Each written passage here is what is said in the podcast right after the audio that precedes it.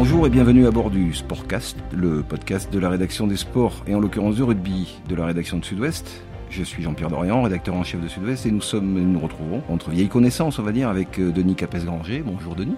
Bonjour Jean-Pierre. Et Arnaud David. Bonjour Arnaud. Bonjour Jean-Pierre. Les deux journalistes spécialistes rugby de notre rédaction. Le thème du jour, euh, nous sommes à la veille du tournoi des Six Nations. Euh, le thème du jour, c'est le 15 de France, tout simplement. Peut-il gagner ce tournoi 2021 Mais évidemment, avant de parler, euh, on va dire purement de sport, il faut, euh, dans la période dans laquelle nous sommes, euh, évoquer la situation sanitaire, parce qu'elle évidemment a aussi des, in- des incidences sportives. Alors, messieurs, comment ce tournoi va démarrer? Peut-il aller jusqu'au bout? Va-t-il aller jusqu'au bout? Et surtout, surtout, dans quelles conditions démarre-t-il? Dans un premier temps, les conditions sanitaires. Ouais, c'est plutôt une bonne question Jean-Pierre, parce qu'avant même de se poser la question de savoir si l'équipe de France peut gagner ce tournoi, on, s'est longtemps demandé si elle allait le jouer, tout simplement, puisque le gouvernement n'a donné le feu vert définitif à la tenue du, euh, tournoi que, que quelques jours seulement avant son lancement, avec une exemption euh, de septaine pour les équipes qui rentreront en France et euh, des dérogations donc pour les passages des frontières. C'était un long sujet de doute. Le premier match, euh, Arnaud, c'est en Italie, c'est des conditions un peu, un peu moins, on va dire, euh, strictes peut-être? Un peu moins strict, oui. Enfin, Denis qui, a eu, qui, doit se faire faire euh, deux tests PCR avant de, prendre l'avion pour euh, Rome pourra témoigner qu'il y a quand même des- restrictions et un protocole sanitaire à observer. L'Italie, dès le départ, c'était le seul match où il n'y avait pas trop de doutes. Voilà. Et puis, on notera pour, enfin, c'est à l'attention de Denis, que les conditions sont pas mauvaises en Italie puisque on a rouvert les restaurants et les cafés et que Rome, sans les petits cafés et les restaurants, ça aurait été autre chose. Bonne nouvelle, Enfin, ça sera les restaurants en journée, parce qu'ils ferment à 18h quand même. Ah oui, oui. Ouais, on peut pas tout avoir. Mais alors, ceci étant, cette petite plaisanterie, ça, ça, ça- je pense que ça vaut la peine de, de- pour nos auditeurs, euh, ceux qui vont écouter ce sportcast, de, de, de, de dire que, y compris pour les journalistes, ce tournoi ne, va- ne se déroule pas euh, selon le- les, les critères habituels. Je glisse au passage, que c'est moi qui, ai le bonheur de signer les ordres de mission. D'habitude, ce genre de match, euh, vous êtes trois à partir, vous, êtes, vous partez tous les deux, il y a un photographe.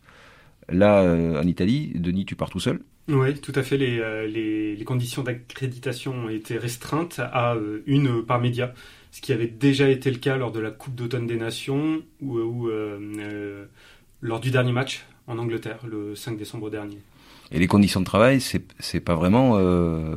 Les conditions de travail ont totalement changé, puisque euh, pour ne parler que des matchs, avant chaque rencontre euh, du 15 de France, il y a un point presse avec le capitaine et le manager. Ça se fait par visio, et maintenant les conférences d'après-match des joueurs et du sélectionneur se font également par visio. Donc on ne les voit plus à part sur le terrain. Oui, on ne les voit plus, on ne les voit plus depuis, depuis un moment, puisque les joueurs sont rassemblés depuis maintenant bientôt 15 jours.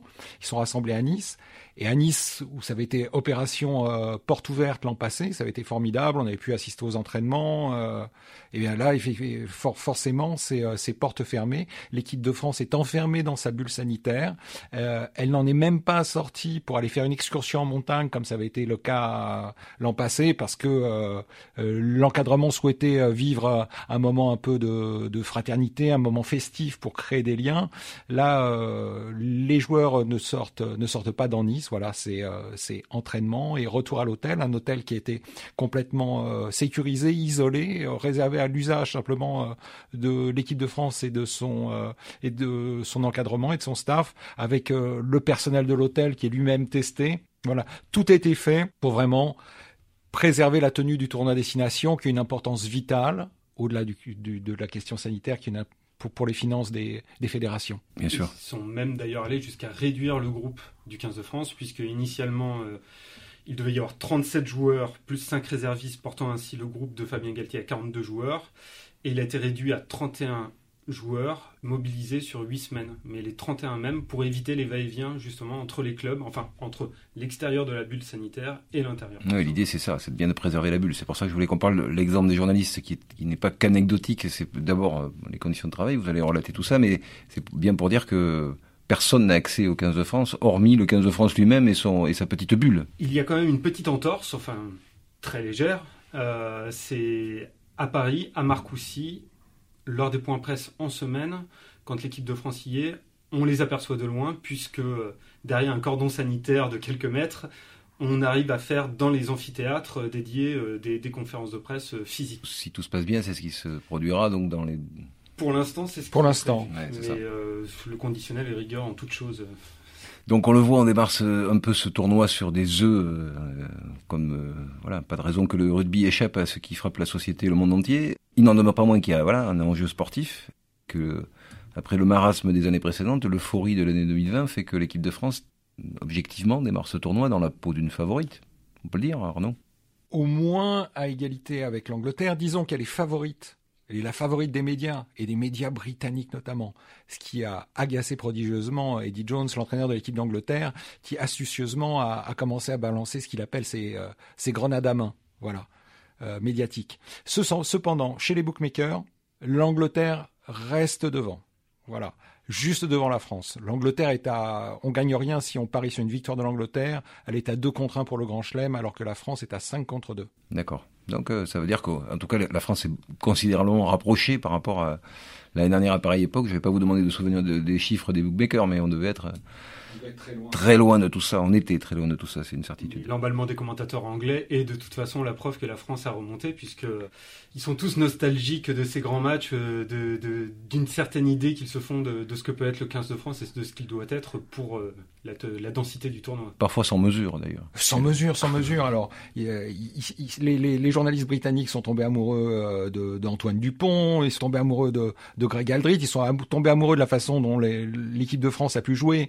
Euh, la saison passée parce qu'elle était emballante, elle a marqué des beaux essais, alors que l'Angleterre, bon, elle, est, elle, était, euh, elle était assez ennuyeuse l'an passé. Elle n'a pas retrouvé son, sa, sa, forme de la Coupe du Monde 2019 ou même du tournoi 2019, hein, où elle avait fait des, elle avait fait des très gros matchs. Et donc les Anglais, ils ont la presse britannique a donc agacé M. Eddie Jones qui a dit allez-y continuez, continuez à aimer l'équipe de France, continuez à dire à quel point ils sont forts. Nous on s'en occupera quand il faudra. C'est déjà des propos qu'il avait tenus lors des deux dernières, les deux dernières rencontres euh, où la France, euh, une fois, a été battue quand même. Et on se rappelle dans quelles conditions. Enfin, faut-il le rappeler, c'était la, finale de la Coupe d'automne. Il avait adopté effectivement deux, stratégies euh, de communication, puisque tout est pensé avec Monsieur Eddy, euh, très différentes. C'est lors du tournoi 2020, il avait d'abord promis une empoignade brutale, voire virile. Alors c'était des questions de traduction que je vais laisser à Arnaud pour euh, le premier match, ce qui était le premier match de, de, l'ère de Fabien Galtier face à une équipe qui était rajeunie déjà à l'époque, puisque Antoine Dupont n'était pas la référence mondiale. On le sentait sans doute venir, mais il ne l'était pas encore tel qu'il est aujourd'hui cet automne, enfin en décembre pour être plus précis, il s'était montré quand même un petit peu plus prudent, mais euh, bien mieux en a pris puisqu'on se rappelle qu'une équipe de réservistes a failli taper son équipe euh, au bout des prolongations. Lui avait été prudent, mais il n'y avait pas un petit côté encore un, peu, un peu de suffisance de la part du 15 anglais face aux Français ce jour-là? Ah, euh, C'est dans l'ADN du c'est dans l'ADN de, de cette équipe d'Angleterre certainement. Elle est, sûre, elle, est, elle est sûre de son fait. Et en tout cas, ce jour-là, elle avait dû prendre de haut certainement euh, l'équipe de France, ce qui ne sera pas le cas cet hiver.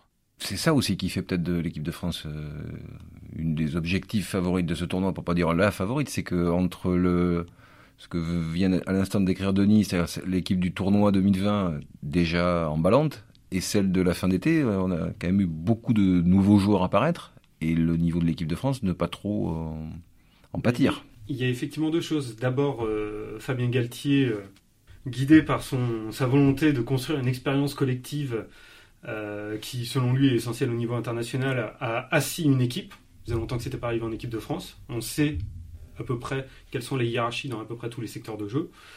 Euh, et en plus, donc comme tu le dis Jean-Pierre, cet automne, avec la règle du plafonnement des trois matchs, euh, des trois feuilles de match pour les internationaux, il y a une relève qui est apparue avec des joueurs enthousiasmants comme Gabin Villière, comme Anthony Gelonche y a plus que des remplaçants euh, parmi ces noms-là. C'est des gens qui sont aujourd'hui euh, susceptibles de, déboulonner des gens qu'on imaginait titulaires euh, peu de temps avant et qui aujourd'hui sont... Anthony Gelanche, alors il peut bénéficier de l'absence de certains. c'est l'occasion d'en parler. Les grands absents. il y a plusieurs absents dans ce 15 de France. Pas tant que d'habitude aussi, euh, à l'orée d'un tournoi, là aussi je parle au spécialiste. Non, non, effectivement, je pense que ça nous aurait plongé dans un état de déprime profond il y a quelques, quelques années, voire quelques mois. Mais là, on déplore le, le forfait depuis plusieurs semaines maintenant de Romain Ntama, qui a été victime d'une fracture, une double fracture d'ailleurs, je crois, à la mâchoire. Euh, il y a eu le forfait de Kamisha, il y a eu le forfait de Virimi Vakatawa surtout et aussi le forfait de Thomas Ramos, autant de, cadres du groupe. Euh, et de François Cross aussi, le troisième ligne toulousain, qui souffre encore de son pied, mais qui était de toute façon convalescent. Voilà. Mais qui était effectivement un titulaire, lui, pour la peine de, enfin, le pensait-on, indiscutable de, du tournoi euh, première première première vague, on va dire, de de l'avant de l'avant Covid pour la peine, et qui est là, c'est l'exemple type. François Cross, euh, un peu sorti de nulle part il y a un an, devenu presque incontournable six mois plus tard et qui cet automne a trouvé des, enfin pas forcément dans son profil, mais des, joueurs euh, largement équivalents à son niveau. Euh, Denis a parlé d'Anthony Gelange, il y en a d'autres. Il y a Cameron Moki qui, euh, qui, a franchi un cap depuis des nations qui ne cesse de confirmer en club. Qui serait plutôt d'ailleurs un concurrent par, sa, par son, son, son profil de, de, de, Charles Olivon. Et ce sera un obstacle peut-être à, à, un moment pour, pour, pour Cameron Woki. Et euh, en numéro 8, on a vu aussi le petit euh, Tolofua, Célevasio Tolofua, qui est un, qui est un joueur euh, très intéressant et qui confirme euh, chaque semaine avec son club qu'on peut compter sur lui. Dylan Carter aussi, qui est le, le, le tout à fait, qui était dans le groupe, qui était dans le groupe, voilà, comme doublure absolue et qui, qui a quand même été titulaire et qui a montré un niveau. oui. Notamment, c'est un joueur de touche précieux. C'est un joueur de touche précieux et il y a énormément de concurrence au poste de troisième ligne parce que même on oublie un Sekou Makalou qui sans doute souvent crève l'écran en top 14, même s'il est peut-être pas aussi complet que les autres dans le détail du poste. Il y a énormément de densité.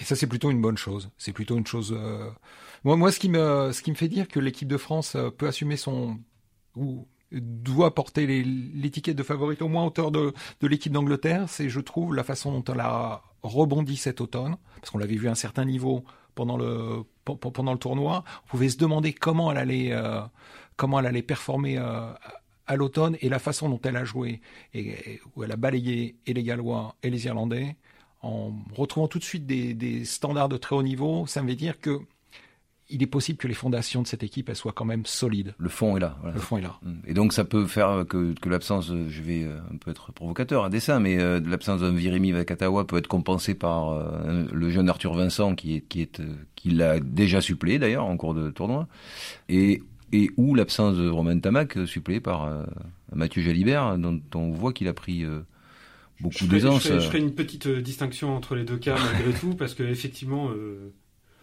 on a quand même du mal aujourd'hui à remplacer Virimi Vakatawa.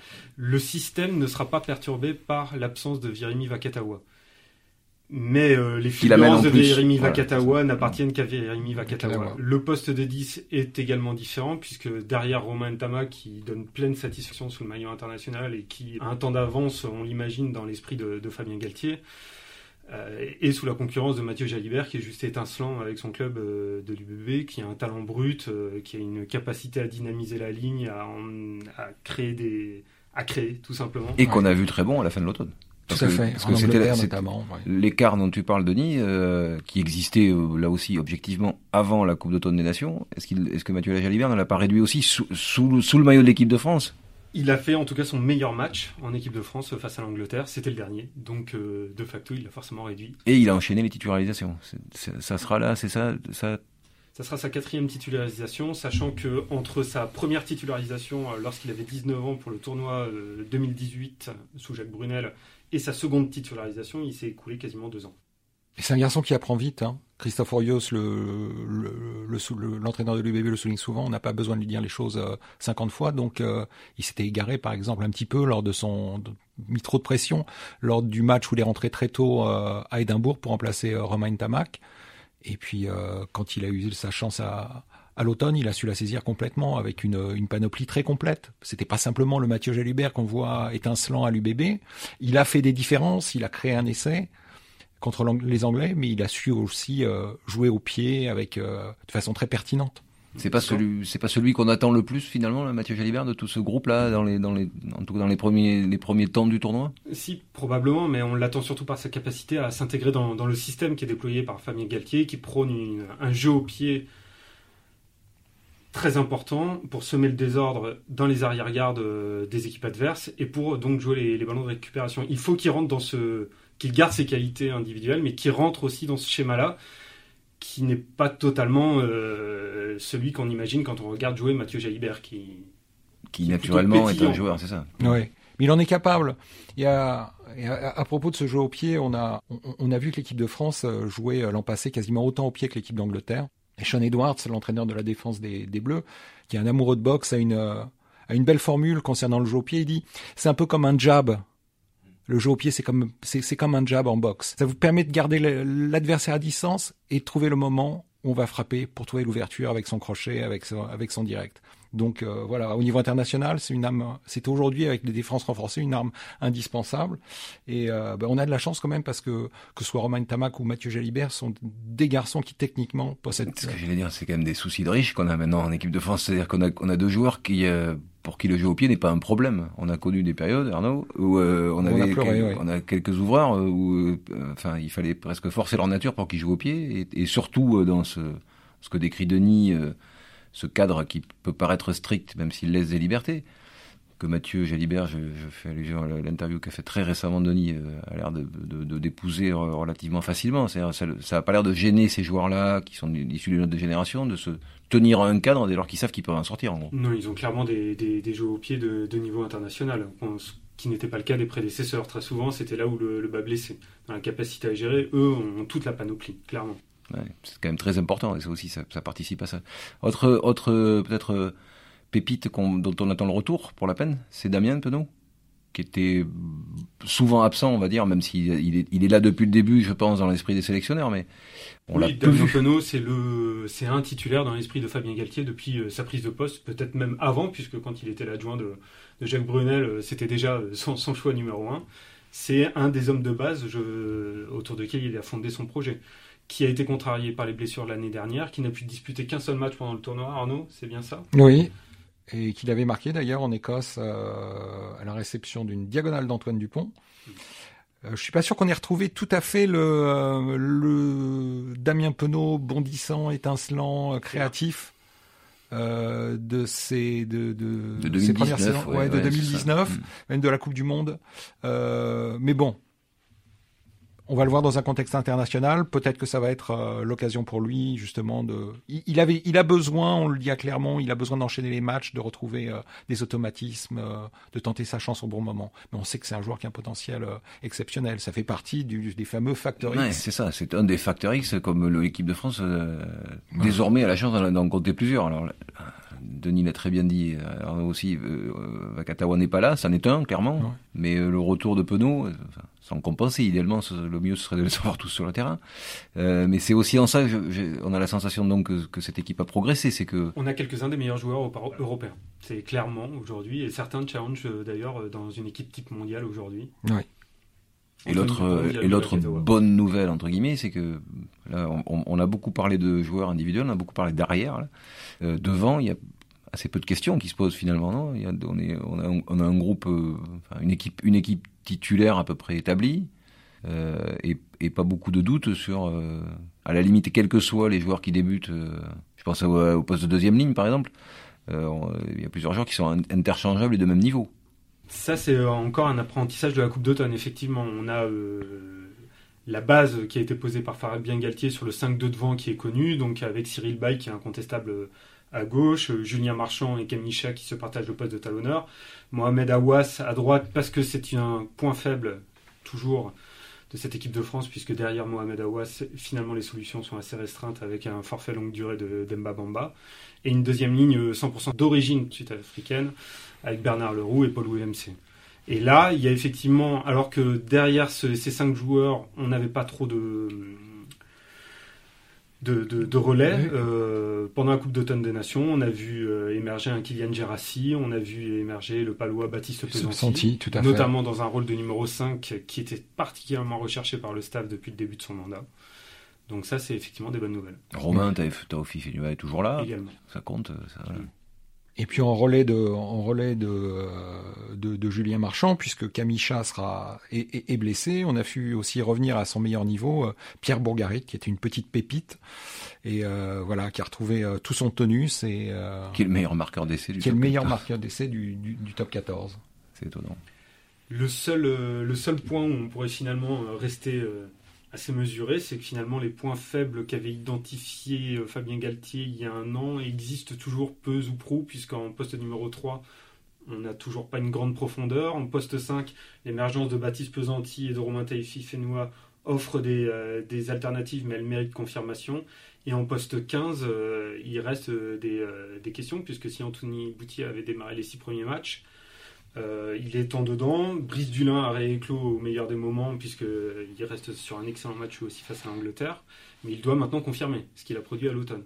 Ce qui devrait être jouable vu les prestations qu'il livre en club. oui, et je, je, te suis, Denis, c'est qu'effectivement, ce sont des joueurs euh, qui ont, Dulin en tout cas, 30 ans et plus, même s'il est revenu à un niveau qui en fait a priori le titulaire à peu près incontestable du moment en tout cas. Mais il n'y a pas le, la relève au sens où on n'a pas euh, ce que, ce que la génération des, des 23-25 ans, on va dire, ou des 22-25 ans là. Euh, y a, y a pas, on n'a pas ça au poste d'arrière aujourd'hui. Il y a des bons arrières hein, dans le championnat. Il y a un Romain Buros, notamment à l'Union Bordeaux-Bègles, qui, euh, qui, est très performant. Euh, mais c'est vrai que la solution n'apparaît pas pour l'heure éclatante et évidente. Non, il y a le jeune euh, Donovan euh, Tofifinua qui, chez les moins de 20 ans, joue à l'arrière. Il a le Racing pour lui permettre d'acquérir de l'expérience, l'a replacé pour sa première vraie saison en top 14. À l'aile, il y est brillant puisqu'il était euh, sélectionné au départ dans, dans le groupe. Peut-être que ce sera une solution à terme.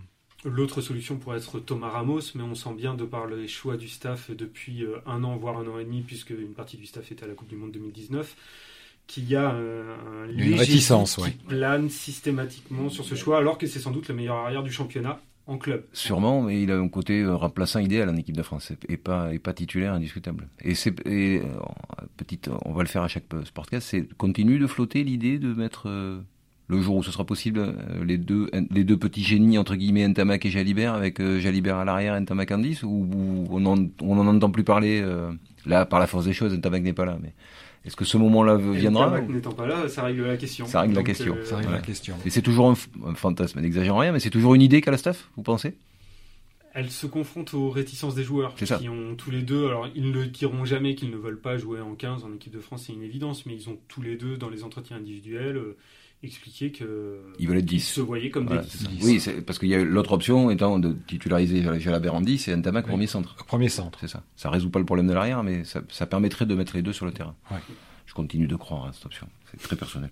Euh, on, il faut qu'on, évidemment qu'on parle aussi de, de, de, des autres, parce que on, on, a compris que pour beaucoup la France était la favorite, mais il y a quand même euh, ses adversaires dans le tournoi. On a dit deux mots des Anglais déjà. Le reste du plateau est, équivalent à, à ce qu'on attendait? Est-ce que l'année 2020 a changé quoi que ce soit? Derrière ces deux gros habituels, on va dire Il y a un petit changement, c'est quand même euh, la grosse baisse de régime du Pays de Galles. Tout à fait avec un, un entraîneur qui est, qui, est, qui est, mis en cause dans ses choix, Wayne Pivac, néo-zélandais, qui euh, officiait chez les, euh, chez les Scarlets, qui a eu des très bons résultats puisqu'ils ont gagné un, un, Pro 14 en jouant un rugby de, de, de folie et qui, est, qui, a, qui a du mal à s'adapter au niveau international, c'est-à-dire qu'il essaye de déconstruire ce qu'a fait Warren Gatland avec succès pendant dix ans, c'est-à-dire un rugby défensif euh, sur l'occupation du terrain pour un rugby euh, plus chatoyant, qui correspond un peu à l'âme galloise. Hein.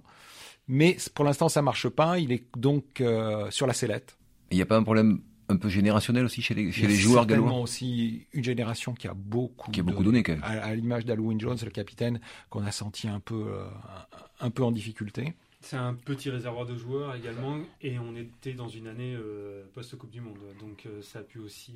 Et, et cette, la génération dont on parle a été quand même une pour les Gallois une génération aussi exceptionnelle parce que c'est exceptionnelle parce qu'elle euh, on, l'a vu euh, on l'a vu venir euh, à partir de, de 2010 2011 ça, hein. ça, fait une dizaine d'années qui sont qui sont qui sont au top oui, absolument moi si je vois un adversaire les gars c'est les Irlandais ah. Attention aux Irlandais qui ont une très belle ossature celle du du, du, Leinster qui vont accueillir qui vont accueillir les Français lors du deuxième match à Dublin et pour moi, c'est, ce sera le match révélateur. Le premier point de passage difficile pour l'équipe de France parce que bah, l'Irlande c'est une c'est une bonne équipe et elle s'est fragilisée. Alors elle a son jeu qui est répétitif, etc. C'est toujours le même. Ça, y a pas, là, il n'y a pas de changement euh, façon gallo.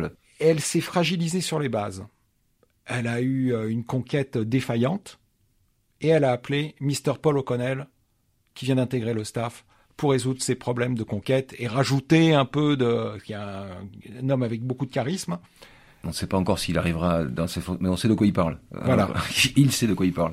Donc, euh, méfiance, méfiance, méfiance, les Irlandais. Euh, les Irlandais sont revanchards en plus. Les Irlandais sont revanchards, mais on a une petite carte dans la poche. Arnaud, je te rappelle quand même qu'on va jouer dans un stade vide.